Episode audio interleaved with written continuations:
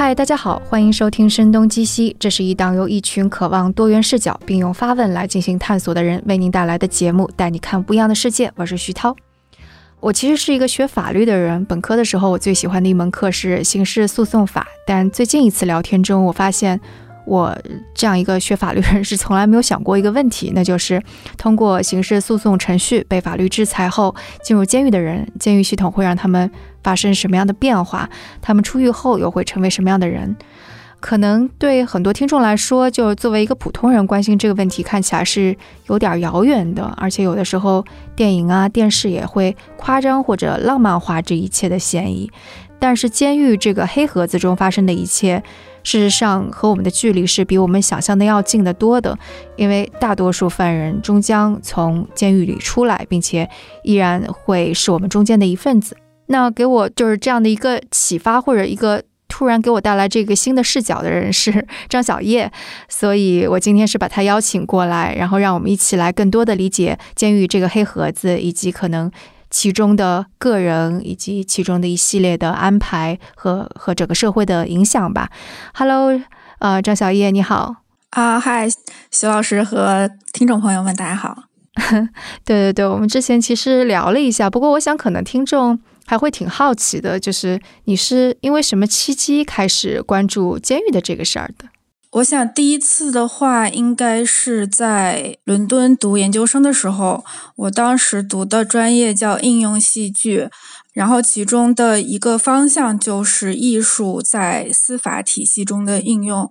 那天是请了一位呃剧团的演员来给我们做工作坊。他们的剧团呢是在伯明翰，然后做监狱相关的戏剧工作坊，做了十几年。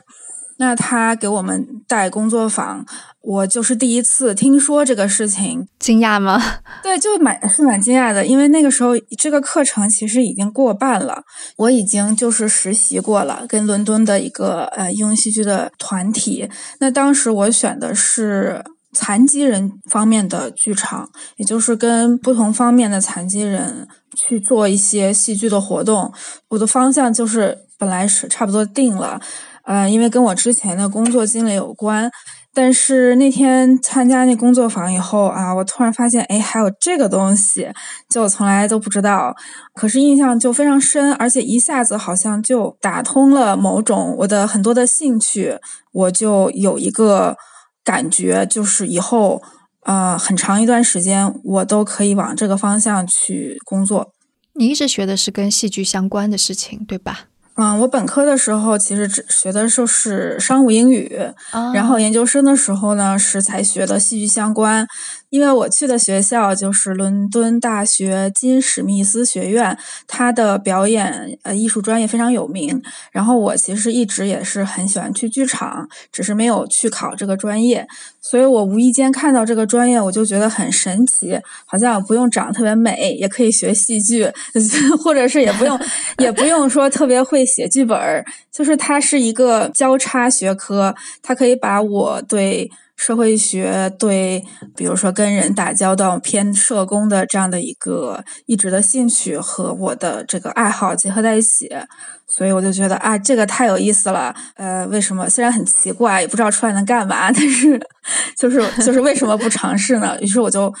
对我就我就放弃了人类学，然后就转了方向。对，我觉得我我我也就是听到这个专业，我也觉得挺惊讶的，因为可能大多数人还是觉得戏剧就是一种艺术嘛，但它居然有一个类似于社会作用，甚至是可以被运用的，这一点还蛮神奇的。是的，这个其实跟英国的背景非常相关。这个专业呃之所以成立，我觉得它。在很多国家可能都是的确是没有的，因为英国的话，它一直就有艺术家介入社会的这样一个习惯吧，就是政府也会设立这样的基金、这样的项目经费，然后去资助艺术家。所以当然有经费、有制度支持以后，就会有更多的艺术家做这个。仅仅是刑事司法这个小领域，就有非常多的 NGO 在做。嗯，差不多有多少？我记得有一个网站叫 Arts in Criminal Justice，艺术在刑事司法领域。我印象中前几年看的时候，大概有六十多个机构。天哪！嗯，包括音乐啊，那戏剧啊、绘画啊等等。那你想，就是他们之所以存在，是因为他们也活得下去，因为有这样的一个基金支支持，主要是来自 Arts Council 英国的艺术，我不太知道正确的翻译怎么翻，艺术基金会之类的。他们是每年对会有这样的一个，嗯，对这些项目的支持。嗯嗯，但为什么你会对你刚刚提到说那个呃，在监狱当当中应用戏剧，你说好像打通了一些点，你说打通的这个是什么意思呢？因为之前选择的是残疾人剧场，其实只是因为它延续了我之前三年在英国的工作经验。我本科毕业以后是做了 gap year，就是间隔年去的英国做特殊需要青少年的义工。嗯，然后因为我很喜欢那个机构，我就在那里做了三年。所以当我读研的时候，我就觉得你要把过去的经验带到你的下一个阶段，这样好像才有就有延续性嘛。但是他可能没有监狱研究这么的契合我的兴趣。我觉得监狱的话呢，首先。可能跟大众一样吧，就是也觉得监狱特别有意思，更加的有冲突性吧。想要去监狱做带犯人做活动，我觉得哇，好刺激啊！我也想去，听起来挺有意思的。所以就是当时你上了那个课之后，是是有后续吗？就你就开始转方向了，是吗？还要补充，就是除了觉得好玩和和挑战以外，就是当然我因为一直也是很关注，呃，比较喜欢看社会学东西或者看一些社会评论，嗯，我比较关注社会时事，这个是我就是一直以来的。我高中的时候的对未来职业的畅想就是做记者啊，就是表面上就是跳来跳去的，其实我一直做的都是我想做的。所以就是开始在去看监狱啊，做田野，会有让你感觉很冲击的东西吗？因为就作为我，我我现在是无法想象开始进入到这个领域是什么感受的。是，就一般人都会觉得，或者其实我在看一些英文文献的时候，研究者描述他第一次进到监狱这个场域的时候，冲击都蛮大的。那我其实这些都。没有太多，可能我对于在押囚犯本身这个人群是没有没有太多先入为主的道德谴责的。对我来说，他们就是一个这是一个中性的对他们存在的一个描述，就是他们是触犯了法律，并且正在服刑、服监进行这样的一群人，所以心理上我。到监狱里面是肯定是没有恐惧的，我对他们没有什么太多的担心。然后这个环境的话，就是英国监狱，我其实没有进去过。国内的监狱其实修的已经非常的好了，它也没有很强烈的这种黑暗压抑的感觉，真的挺像学校的。然后，嗯，冲击最大的可能就是真正开始跟跟服刑人员做工作坊的时候，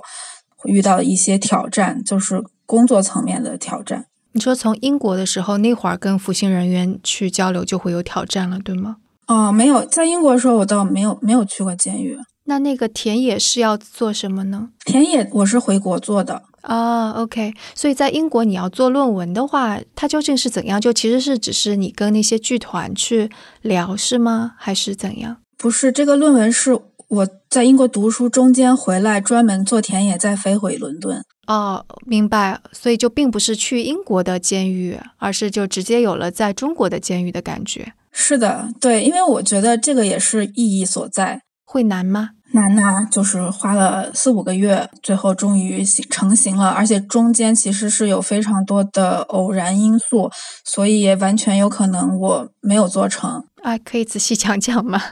我开始是跟家人朋友讲吧。我说我决定我我研究生论文要做这个，然后他们都说啊不可能的，你 肯定进不去的。中国监狱 就是这么保密嘛，就很肯定不愿意啊让外界那么容易进去。然后你又是等于留学生的身份，第一个介绍我认识监狱的民警是我妈妈，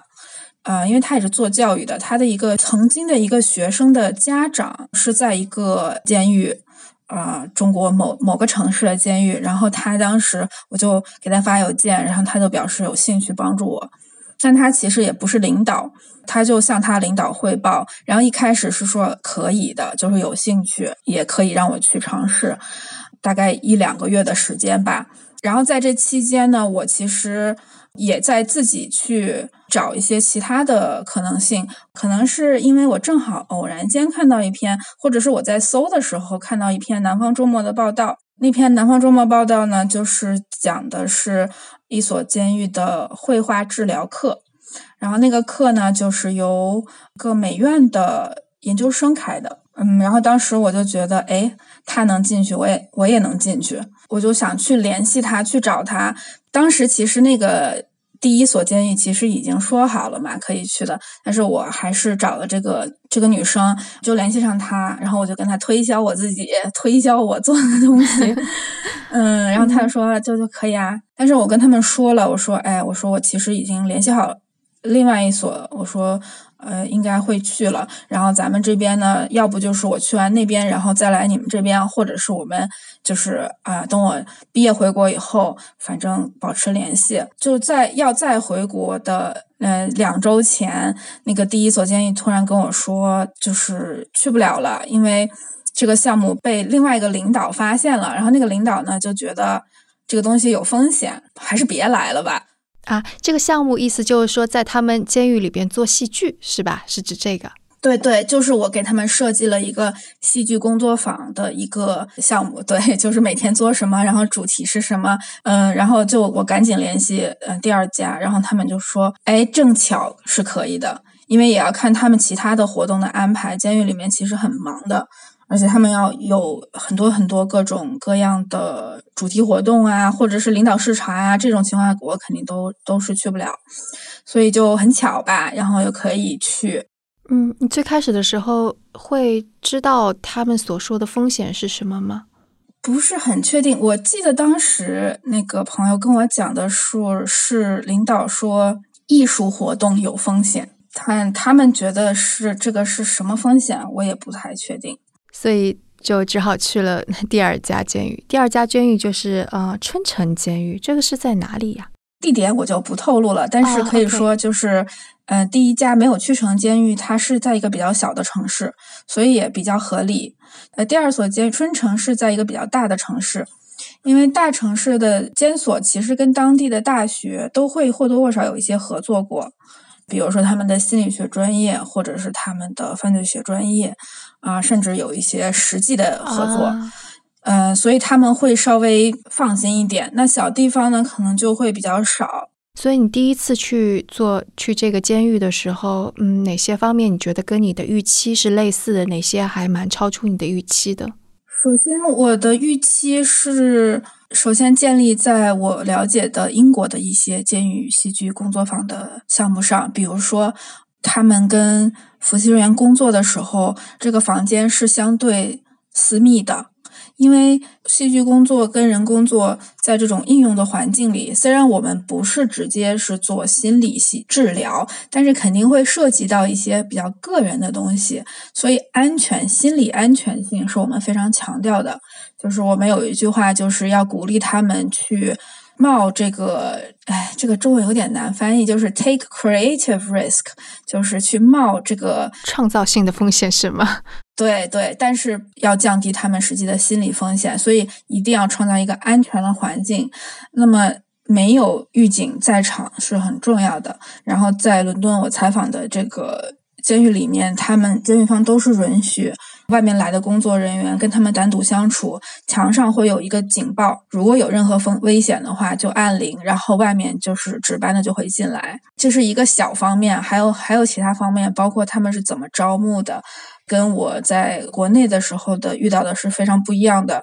国内的话，我是肯定不可能让我单独跟他们相处的，就房间里面就坐着两到三名民警，就全程都要看着听着。包括我后面跟他们做一对一的访谈的时候也是这样。能够介绍一下，就是这个戏剧工坊，就是整个流程是什么样吗？因为可能大家也会好奇，为什么会需要有这种一对一的访谈呀之类的。工作坊它其实定义。可以非常广，比如说专业的演员，他在去准备一个剧的时候，他可能也会做一些工作坊。工作坊呢，可能就是更开放思维，比如说他要是其他时候排排演的时候，他会有一个固定的剧本，一呃传统意义上来说的话，然后就就排这个剧本。但是如果是工作坊的话，他可能会根据，比如说这个剧的主题是关于亲情，这个工作坊中他可能就只是根据这个亲情的主题，让演员去发散思维，然后通过一些表演的游戏和主题的结合。去打开他的一些感官或者是感受。戏剧工作坊跟非专业的演员，也就是我们说的这个应用的这种场景呢，嗯，是非常常用的。因为让非专业的演员去排演一出演出，它的各方面成本是非常的高的啊。那工作坊呢，它是一个更包罗万象的一个工作方式。那在工作坊中呢，你可以。没有最后的一个舞台演出，一般应用戏剧的工作坊都会有一个跟这个群体相关的一个主题。所以回到监狱的话呢，也是这样。那戏剧工作坊呢，就是，嗯，我的活动不会说我有百分之百的决定权，我都是跟监狱每次合作的时候去协商做什么主题，因为需求不一样。比如说，第一次我春城的话呢，他们给我安排的就是去临出监队，也就是三个月内要被释放的这样的一群这个服刑人员。那么好，我就知道我面对的是一个什么样的一个群体，然后他们可能会有一样什么样类似的一个处境，然后我去设计我的工作坊。然后在工作坊中呢，我有个工具箱，就是这个戏剧工具箱。我的工具箱里面有很多的游戏训练，然后我会根据主题，我去把，比如说五天的工作坊，每天五个小时这样的二十五个小时的工作坊，我就把它设计出来。然后当然也是有节奏的。第一天的话，就是更多的是呃熟悉肢体。然后第五天的时候呢，是有一个小的一个的汇报演出，这样吧。嗯，在第一次田野的时候，你有一些什么蛮触动你或者新发现吗？首先的感触就是想要去监狱里面做一些活动是非常困难的，沟通的过程就是跟外面是完全不一样的。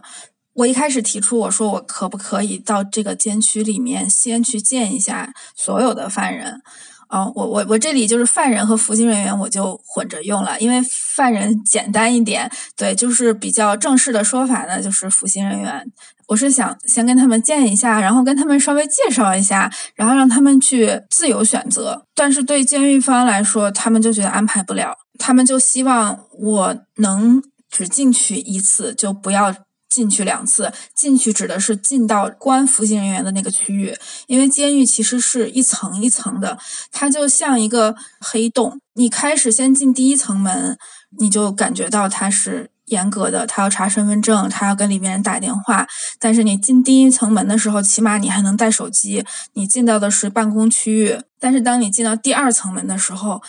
你就手机就没有了，而且这个安检的过程是非常繁复的。它虽然是一道门，但它其实这道门是一个安检区域，大概你要通过五道门，然后还有各种的安检登记，这还是有民警带着你，并且你提前在网上注册过的情况下，是非常非常复杂的。所以他们就是你能不进去？进到二道门，他们就就少跑一趟，所以这个就会影响到我希望的一个项目的一个完整度吧。所以意思就是说，其实在中国的监狱系统是一个比在英国监管的更加密不透风的一个系统。我觉得可能是国内的监狱规模更大，所以他们监管压力更大，民警也非常非常忙碌。国外很多监狱，大部分监狱吧，我知道的英美监狱都是几百人就已经算是很大的了。那么，在国内的话，三千人都算小型监狱。三千人小型监狱，那就真的是一个学校 小学校的规模了。是的，我知道的有很大的重型呃犯的监狱，有一万多人的。一万多人，那就相当于是一个大学了。是，就是它单位规模是非常大的，它会分层管理嘛。嗯，一个监狱会分成很多监区，很多事务都是监区内部管理，但一个监区也是上百人啊。再有一个是。国内的确没有建立起来社会力量介入监狱去做活动这样一个机制。那在英国的话呢，不管是研究者还是去做各种各样培训或者是上课的，它有一个官方机制，所以对于监狱方来说，还是外面这些进来做活动的人都是比较明确的。那么国内的话，就是大家还在探索，所以我们双方都可能有点不知道该怎么做这个事情。可以这么说吗？就是说，在英国的话，可能监狱和社会脱节是没有那么那么厉害的，因为毕竟还有社会工作者可以进去。但在中国，可能就更加泾渭分明一些。是，我觉得可以这么说，因为国内现在也有社会帮教这样一个概念，但它更多的是一次性的一些活动。那么在英国的话呢，一个项目基本上都是规律的，起码在比如说这个项目进行的半个月或者一年中，我肯定是每周都去一到三次的，因为一次性做不了什么东西。所以它一定要形成一个合作机制，呃，那在国内的话就没有这方面的，领导也比较谨慎，对风险非常的敏感，对整个合作过程中，包括后面的下城监狱，整个四五年的感觉都是这样。所以春城监狱那次你是待了多长？就是一周的时间，对吧？就是一次工坊。对，工作坊的就是一组是一周，因为他们是零出间，所以不用劳动。然后做了做了两组两周，就即使有很多你刚刚说到的一些问题，但是这依然让你觉得硕士结束之后你要继续读犯罪学的 这个领域，对吗？对，就首先我我发现我对监狱这个机构产生了更加浓烈的兴趣。印证了我之前我想象我会对它产生的兴趣，我的确很有兴趣。然后第二是因为这个时间非常短，我都没有深入了解呢就结束了。我觉得哎不行，我觉得我对监狱 研究是真爱，就是不是三分钟热度之后是一种强烈的不满足感，而不是说啊反正进去了，对吧？我也可以说啊反正我进去过了，也算挑战成功。对，但是感觉就非常非常的非常不满意，就觉觉得啊，简直是就只进了一个一只脚。另外一方面也是，其实跟那里的服刑人员虽然时间比较短，但也是印象蛮深的，就是还是能记得几个人的形象吧，然后记得跟他们的一些互动，包括他们会问我。哎，张老师，你来，你周围人是怎么看待你来监狱做活动的？外面的人到底是怎么想我们的？这个问题听起来好像比较的单纯，或者是暴露了自己的一些就是这种不安全感。但他们真的，我觉得他们真的太在乎这个问题了，所以我经常会被问到的。那你会怎么回答？我就如实回答，就是我了解到的，就是我身边好像真的没有对我要去监狱这件事情有非常反感，或者觉得。好好的读了研究生，读了博士，为什么要研究这种东西？什么真没有？那还是比较开明，但的确就是他们的不安全感给你留下了特别深的印象。虽然我去那里，我感觉我能够贡献的、能够做的很有限，但是就是这么有限的一点，我发现对于监禁的人来说也是非常有意义的。我能感觉到他们非常的渴望跟别人的交流。怎么说呢？他们还是很尊重我的。比如说，之前看到或听说，然后也读到很多，比如作为女研究者到一个男犯监狱，可能会遇到一些不尊重什么的。但是我就是完全没有没有遇到，我能感觉到，而且他们非常认真。除了一两个，在一工作坊开始的时候，或者是某一些节点，可能是因为他们自己生活中的一些挑战，会有一些烦躁，但是那个都是情绪。有一个犯人就跟我讲，他其实蛮年轻的，可能才二十多岁。他说，跟家人朋友写信或者是打电话的话，你只能消费你的回忆，你跟他的回忆，就你只能聊一些以前我们做过的事情啊，还记得那一次怎么怎么样。但是你没有办法跟他聊现在，你也没有办法跟他聊未来。啊，对哦，就没有共同的经历了，已经是的，因为监狱里面的经历。他还可以吐吐槽，但他觉得不会有人理解的，因为监狱生活太特殊了。你不在这里，他觉得我也没有这种去想要去分享的欲望，因为反正也不会有人理解。所以跟家人朋友关系的维持也蛮难的，或者是得到一种沟通的这种慰藉感是很难的。所以你刚刚说，就是你会看到一些作为呃女研究者。就是受到一些骚扰啊之类的，或者不尊重对待，这个是你是说在在看你英西方的英文的文献对吗？对，还有就是影视作品里不是也经常呈现的镜头，就是一进到监狱里，然后那些人就像野兽一样关在笼子里，然后下流笑话之类的。对对对，那首先国内的监狱是高度的纪律化的，就是比如说你你要是呃以后哪一天到监狱里，比如采访，然后你走在这个监狱的路路上。如果正好遇到对面来了几个服刑人员，他们可能是去医务室拿个东西，他们看到对面有来访者，他们是不允许直视你的，不允许直视，对他们必须要看别的地方，他们不能看你啊？为什么？如果直视了会怎样呢？我也不知道这个为什么定这样的规矩，但是我想应该是就是说避免有可能会叫挑衅啊，也有可能出于安全考虑，就是万一比如说我其实认识里面一个人，然后我们两个要传递某种信息，我猜是有几重考虑吧。嗯，这个就让我想到说那个就是大家其实差不多都知道，在美国街头如果黑人的话，你是不能直视别人眼睛，不然就会被视为挑衅，就会让人想到这个。是，就是国内的监狱非常的像。军训就是半军事化，当然没有没有像真的军队训练要求那么高，所以就更像军训吧，一种非常集高度集体化，然后各种要求，比如说被子要叠成豆腐块儿，然后走在路上要走在路的哪一边，如果是三个人的话就要成队列走等等，所以是非常规矩的。然后坐下来的时候手放在膝盖上等等，那这个在欧美的影监狱的影视剧里你是看不到的，他们是处于一种比较放松的状态。只是不能出监狱，但是他们在监狱里的生活不需要被就是这样半军事化管理。第第一次见面的时候，你就会感觉他们就木木的吧，也不太敢看你，然后没有什么表情。见了几次以后呢，才慢慢的哎，就是可以看你啊，然后去去笑一笑啊，聊聊天什么的。听起来还蛮心酸的，是有一点对。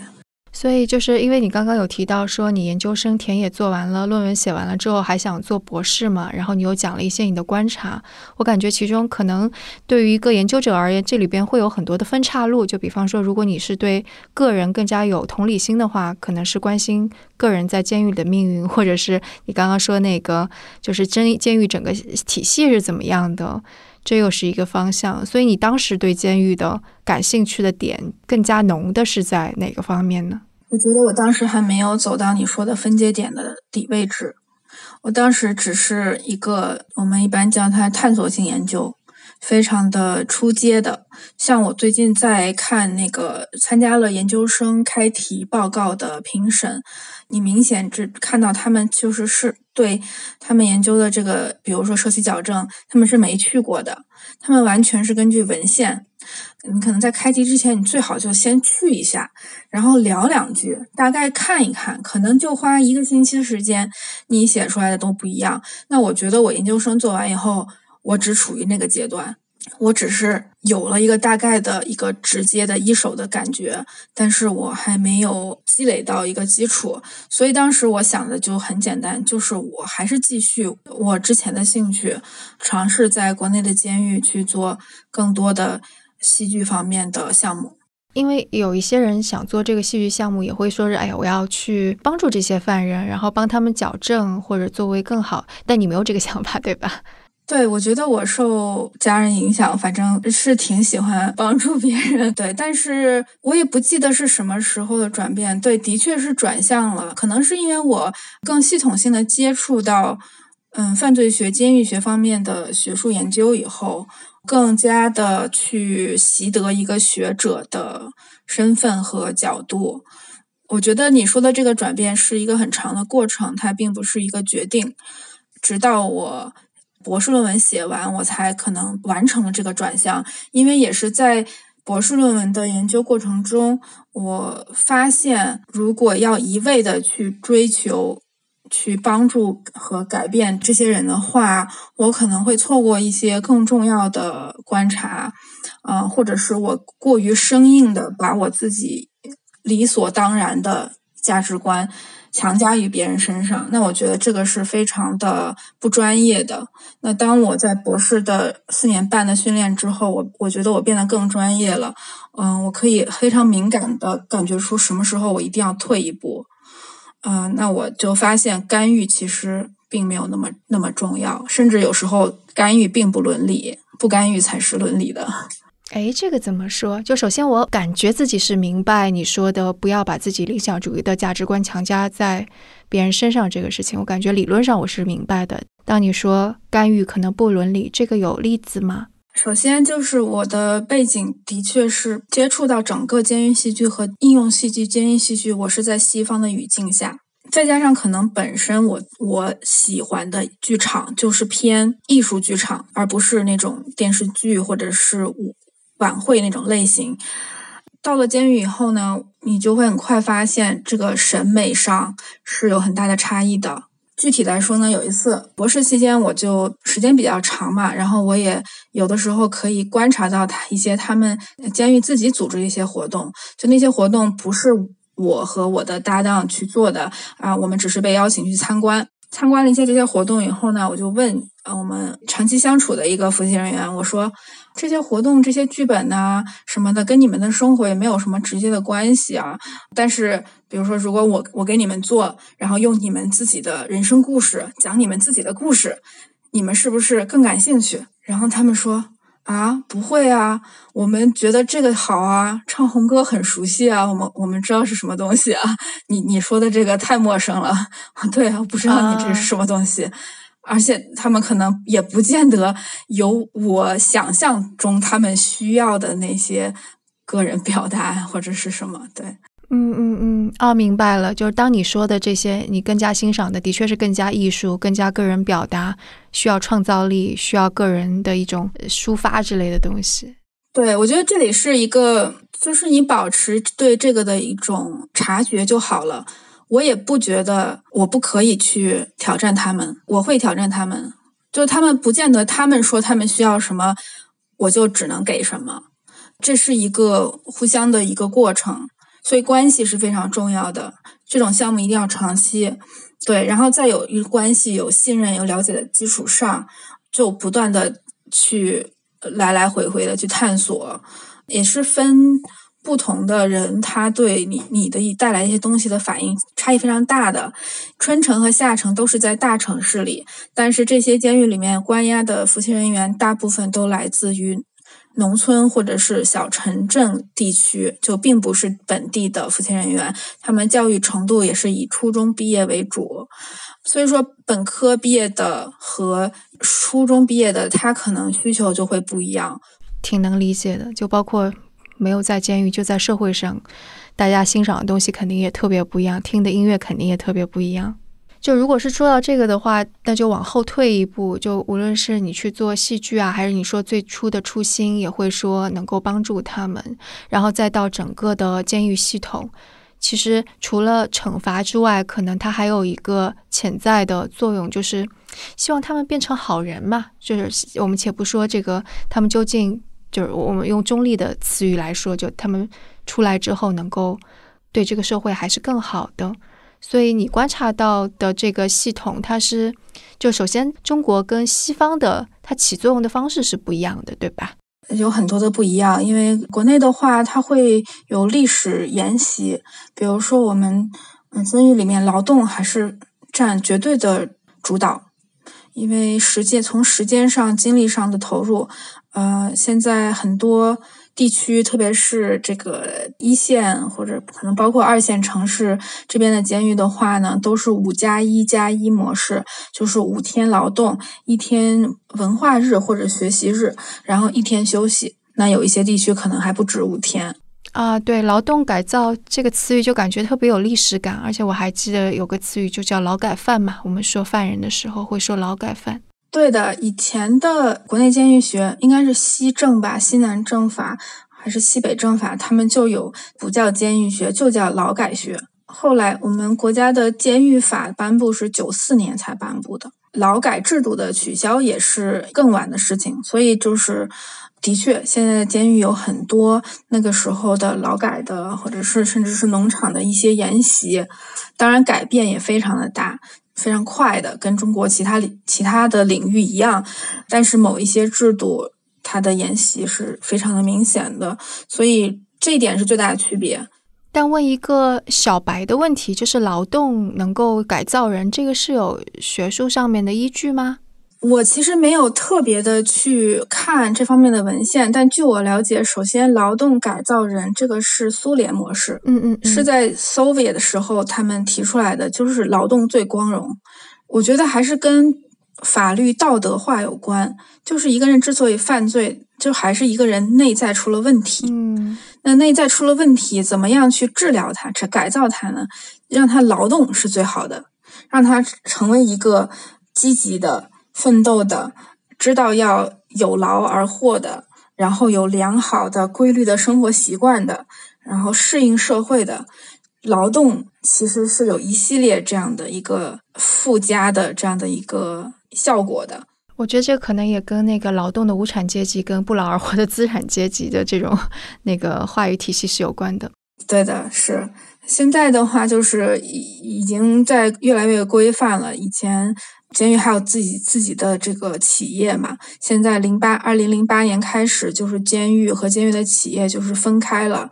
呃，像以前的话，有些地方监狱企业的收益是和监狱民警的收入是挂钩的。明白，嗯，那西方呢？西方的话，像我了解到的，比如美国。就也可以劳动，但是是你可以自愿，它没有这么有组织性，而且它不是一定要参加的，会有各种各样的矫正项目，也完全都是自愿的。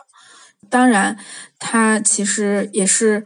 就是你参加的比较多，特别是你参加了并且完成的比较多的话，对你申请提早释放和申请假释很有帮助的。对我，我记得上次跟你聊的时候，你还说到，就是就不同的体系内用不同的类似于叙述和认罪书起到矫正的作用，就这个也还挺不一样的，对吧？嗯，对，就刚才讲的这个西方的是绝大部分的犯人，那如果你是性犯罪或者是某些类型的严重的暴力犯的话，那么监狱制度对你的要求是不一样的，它会对你有更多的强制性要求。心理咨询、心理矫正的项目就不是你自愿参加的了，就是你只有参加了并且通过了，你才可以被释放的。你的刑期可能是不定期刑期，起码在英国我知道是有的，美国我不确定有没有。这个就是监禁人群中的一一小部分吧。他们的服刑体验就是他们必须要好好表现，然后要符合监狱方对他们的一些要求，他们要去在这样的一个。治疗中去讲他们的犯罪过程，讲他们的童年，讲他们分析自己为什么会犯罪，然后他们现在是如何重新理解的，如何能够去想象一个更好的未来，然后怎么样去去实现它等等。一些英国的学者就批评这样的矫正项目，因为呢，治疗本来应该是一个个人自愿的一个行为，但他如果跟释不释放的这样一个权利结合在一起的话，那有的时候这个人他可能就会为了去获得自由，他就刻意的去迎合这样的一个矫正师的一个呃话语，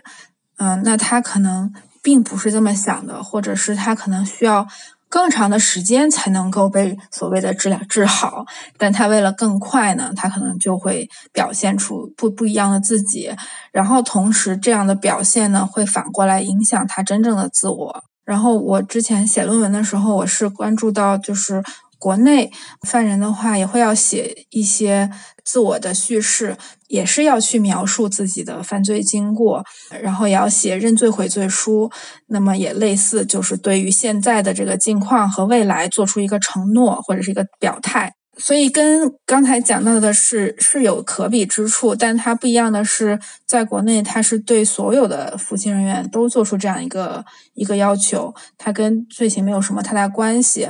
又没有那么的严格，就是你写的基本上符合就可以了，他不会就是一直苛求你去去重复的去讲，一直讲到就是权威会觉得你那个认证你是满意的为止。那这个就很容易为了迎合，就就塑造出自己的某些符合，就有点像我们考试一样。所以，我我后来包括现在持续的，就是我对考核制度非常感兴趣。那么这个考核制度，它本来原来本意可能是想要通过它去评估、去管理、去分类，然后甚至去启发和引导，甚至去教育和改造。可是真正实施的时候，这个考核就变成了一种压力，可能就会出现虚假。一旦它跟奖惩挂钩以后，就会非常的难去把握它造成真正的影响是什么。所以这个也跟我们说，就是监狱它作为一个黑盒子，究竟要对这个犯人起到什么样的作用？就惩罚肯定是一方面，但考虑到他终将出来，所以肯定有一个比较美好的愿望，是他能够成为一个更好的人。但到底怎么去衡量他是一个更好的人，这就是一个还蛮蛮蛮复杂的东西。是的，非常复杂。目前的话，国内的服刑人员是一个积分制度。六十五分是教育改造，三十五分是劳动改造表现。然后在这个分数里面，就是又会有各种的细则，比如说你跟舍友争吵架了之类的，就是会有扣分项。国内监狱是把它试图量化，然后就跟就跟考试一样，试图用量化的方式去。去评估、去评判谁可以，嗯，获得这个减刑的机会。那在呃国外的话呢，基本上是没有减刑的，因为减刑的意思就是说我本来是十年，经过比如说几次减刑，我可能欠七八年就出去了，然后我一旦出去了，我完全恢复自由身份。但是国外一般是这样，是申请那个假释。我出去以后，我是继续受到监管的，所以他还可以在社区里继续监督这个人，但是让这个人在嗯社区里服刑。对，所以这个是一个很大的制度区别。那么这些分数呢，就是说一方面跟他们的表现挂钩，另外一方面就跟他们的司法奖励是挂钩的。到底谁来打分呢？狱警吗？嗯，对他们还是有。因为是有一个打分机制的，主管民警现在的话呢有摄像头，所以说也会根据摄像头拍下来的一些，比如说违规的行为或者是什么样，去进行扣分的一个操作。哎，刚刚你有说到像这种的，嗯，考核呀，还有这样的规训，其实对人的影响是巨大的。就你说的影响的巨大，是说它本身的就人会变成什么样，还是说是只是暂时的一种行为的规训？就我其实就很关心的，就是像有这么严苛的考核跟规训之后，等到他出来之后，事实上他们会变成什么样的人？有没有这方面的研究？国内的话应该没有长期的跟踪，因为你说的话，而且要分类。比如说我遇到的最长刑期都有十八年的，然后最短的可能只有一年。对你刚才讲到的这种规训是否能会产生一个对一个人有长期的这个印记的话，就我们叫制度化，就 institutionalized。不光是监狱，其实其他的这种比较封闭的机构，可能都会产生这样的一个后果。因为这个奖惩制度很重要一点，就是监狱里的奖惩制度，它不仅仅存在于服刑人员身上，民警也是生活在这样一个奖惩制度的管理下的。比如说，民警他需要在工作上有呈现出哪些表现，然后他的领导才会认可他，所以他就会去要服刑人员配合他，然后他可能也会给服刑人员一些奖励啊。所以就比方说，如果领导更加喜欢正统的表演，那可能狱警就会要求更加正统的表演，所以那种说的更加艺术的或者自我表达的这些就不可能成型。对，这个也跟中就是中国是。人情社会嘛，对吧？监狱里面只会更甚，不会减少。关系、人际关系是非常重要的，而且是对你有实质性的好处的。比如说，嗯，因为我就在分类犯人去服从民警，他的动机是什么？就有很多很多种的类型嘛。最粗暴的是因为恐惧，你不服从不行，暴力服从。但其实暴力服从现在是非常少的，更多的是用各种各样的动员。物质的动员，或者是物质奖励，还有一种就是更所谓的更虚，但是它也更很实，就是我给这个队长啊，他们管管民警叫队长，我给这个队长加分了，他安排我去参加活动，我拿了名次了，以后其他的队长就知道我是王队的人，就是那么比如说他要犯错，因为人总是会有犯错的时候，但是一些小错呢。这个民警有一些主动权去定不定你的罪，或者是是看还是不看，对吧？睁一只眼闭一只眼，还是一定要揪你？那么这个时候，这个人情这个作用就会发生了，他可能就会网开一面，他就不一定一直对你这么严格的去揪你。这这个还真是是挺有意思的一个比较。就如果你不说的话，我我是没有想到监狱，比方说中西方的监狱差距这么大，或者是监狱系统的这一套考核呀、分数呀。绩效呀，这些跟外界的这么的类似，所以不是经常有人讲到北欧的监狱怎么那么好吗？不是有流传很多帖子发北欧的监狱，我的天呐，比那个五星级酒店还好，这太爽了，什么什么的。我就发现这种比较意义是很小的，更有意义的是通过监狱去理解当地的社会啊。你直接去，比如拿北欧的监狱跟中国监狱比较。这个其实虽然能比，但是我觉得意义不大。嗯，哎，展开说一下呢？就比方说你说的那个监狱系统跟当地的社会系统，它非常有关联性。就很巧，我一八年去。奥斯陆大学开一个叙事犯罪学的会，然后我住在奥斯陆的一个当地的普通人家里，然后晚上就看电视聊天儿，然后我也问他，因为我跟他说我要参加这个会，然后他就跟我提到，他说那个男主人，他说他的亲哥哥还是亲弟弟就刚从监狱出来。他就跟我讲了一些他们的司法制度的一些政策，比如说他们从监狱释放出来以后是有非常多的支持的。首先，第一年你不用工作也会有基本收入，就给你时间适应社会。然后呢，在各种各样的就业支持啊等等。但是我印象很深的就是。首先，这监狱是刑事司法的一链，所以你首先看这个监狱怎么样，你要看整个刑事司法。那么，如果这些政策它有支持的话，监狱就可以做到，它只负责一个比较小角色，它只做到它能做到的一部分就可以了，不用承诺把一个人改好，因为社会还有其他的机构，比如说社会福利。比如说社区等等这些机构是综合起来去帮助一个人的，而不只是靠监狱。当然，也是挪威非常的富有，人口又非常的少，所以他们到每个人身上的资源可以很多。虽然他们的监狱看起来很豪华，然后看起来好像犯罪成本很低，但是其实他们的再犯罪率是远远低于美国那种严刑的。嗯，但他们的监狱如果是。因为监狱，我们刚刚说最基本的是两个功能，一个是惩罚，一个是改造。然后你刚刚说它很豪华，那它惩罚可能就会少一点。然后你又说改造又是社区啊或者其他的社会环节，那它的目的是什么呢？嗯，是这样的，就是首先说惩罚，因为监狱的设计其实背后的，呃，是涉及到刑法理论或者刑法哲学，叫 penal philosophy。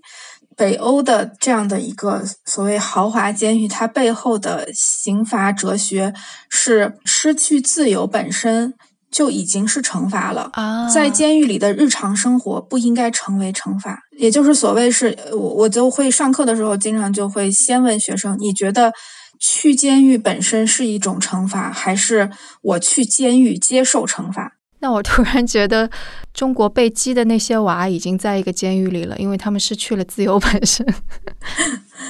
是，就而且正因为他们的矫正理念也不同，所以他们把监狱里面嗯建造成这个样子。因为首先他他希望每日生活是不痛苦的嘛。第二呢，他觉得你在监狱里的监禁生活越接近外面你能所得到的一切。越有可能不再犯罪，所以才在监监狱里面，除了住宿环境好，他还提供非常多的课程。啊，你这样一说，的确是这个，完全是跟你整个社会的理念是相关的。就如果说自由，如果真的承认自由非常非常可贵，没有任何人能够剥夺你的自由，剥夺本身就是一种痛苦的话，的确那就是一种惩罚了。但可能在其他地方本来就 生而不自由，那这种仅仅是自由的剥夺，可能也不算什么了吧。对，是的，是的，对我跟学生在聊天的时候，学生基本上还是偏向于言行，就是他们会觉得惩罚力度不够。说实话，实证的证据表示言行是没用的。很多人都会说，哦，好吧，就算像你说的一样，就是他们在监狱里面条件好，然后的确可以让他们减少再犯罪。但是你有没有想过受害者呢？受害者要知道他们生活的这么好，那他们怎么想？所以还是不行。但的确感觉这真的是，其实，在监狱里发生的所有的这些，都是真的非常小的一环。真正会犯罪的，我听到你之前说到一个细节，很多都是初中毕业，虽然监狱是在城市，但他们可能是周围农村。那的确是可能在他们犯罪之前已经。有各种各样的问题了，无论是教育、家庭，或者是童年阴影，所有的这一切都是整个社会造成的。我不知道你当时学刑诉的时候有没有听过这句话，反正我我那些学刑诉的朋同学他们说，其实好的社会政策是最好的刑事司法制度。也就是说，如果你的社会政策够好的话，其实不会不会走到刑事司法这一步。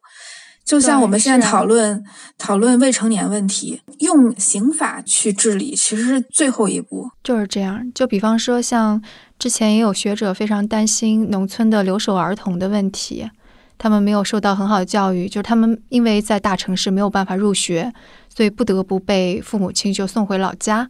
但在老家又不能在父母亲身边，也不能受到很好的教育，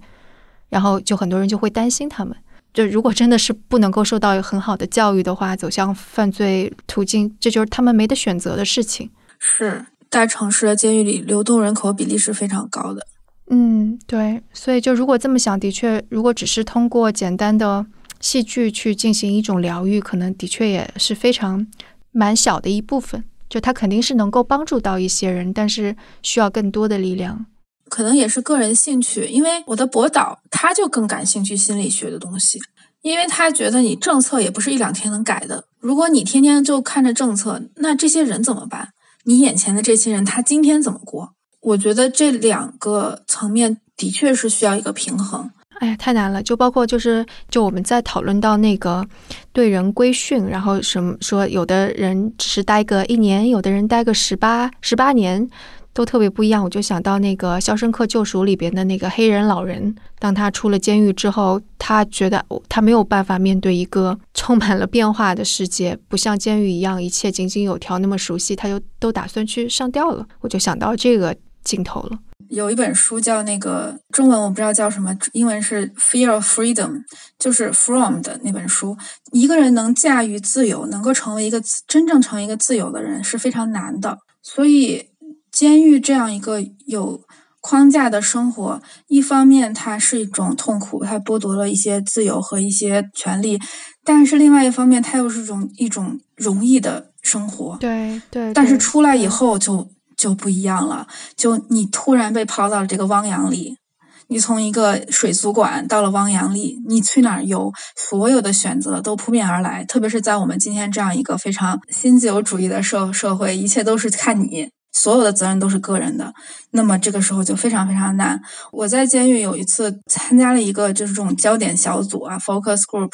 我就遇到一个就很像那个《监肖申克救赎》里的那个大爷。这个人他好进出监狱八九次，就是我们叫老官司，就是经常进出监狱的。我就当时我就在场，他就说我以后肯定死在监狱，我出去了我还要进来的，我外面没有家人。我没有房子，没有工作。我现在五十多岁，我出去干嘛？不可能有另外一条路。他说的非常的笃定的，就是他们在外面的社会失去了位置，但是他们在监狱社会，他还可以有一个位置。对，这个就是跟我们之前说的监狱组织，其实跟其他的组织有非常多相似之处。就比方说学校，至于就好好学习的这样的一个学校，至于学生，当学生走出校门之外无比之慌张，或者是国企出来的。过去的老员工，都是一个有着有有明确的考核、有明确的制度。我们的这种教育理念，或者是。不管是对成人还是对儿童，就是比较偏向那种父母制，然后就是全方位的管理，全方位的，比如从洗漱、从被子，然后到到你的每天每个小时的工作，全都给你安排好。那么本意是希望你就是越来越好，但是在今天的这个社会，偏集体主义的、偏集中式的这样的管理，就会让人非常迷失。是这样子的。哎，我真没有想到，我们讲监狱的这样一个话题，最后居然得出了这样的结论。我觉得很正常，很正常。嗯，所以你接下来还会做什么样的研究呢？今年的话还没有新的研究计划，因为我之前的几篇论文还没有写完，现在写了三篇，一篇是监狱秩序。通过比较中西方的监狱秩序，其实就是对话文献，然后主要还是写这个中国监狱的一些秩序的一些特色，可能就是我们刚才聊到的一些内容吧。然后第二篇的话呢，比较有意思，是几年前就收了材料，但是一直没有写出来，是关于监狱里的背景音乐的啊，背景音乐。对，我是跟一个音乐老师合作，他是在那个司法警官学院，嗯，也是监狱系统里的学校，嗯，他也会去女监带带女犯做一些就合唱啊什么的。然后他有很多学生都是现在在监狱工作嘛，所以我们就做了一些访谈和一些问卷，主要的关注的是在监狱的生产车间里面放音乐，因为很多监狱都会这样。然后我们就关心从监狱车间放背景音乐这个现象去看请求关系，还是啊？我猜想是不是放的应该很多都是很正统的音乐？也不一定啊，也不一定，也有蛮多什么网络歌曲啊，甚至还有交响乐什么也有，什么古典也有的。然后还有第三篇是跟别人合作的，就是出狱以后的人。对这个材料完全不是我收的，是另外两个同事吧，就别的学校的同事。然后他们之前收的材料，我们准备合写，就是关于那个污名化。好呀，那今天我们聊的也挺多了，所以就还蛮期待张老师接下来有更多的研究。然后包括如果我们的听众对这个话题有兴趣，那也可以。在各大平台上给我们留言，然后来问张老师，那就感谢张老师啦。嗯，谢谢你。嗯，好，那我们下次节目再见。好，拜拜，拜拜。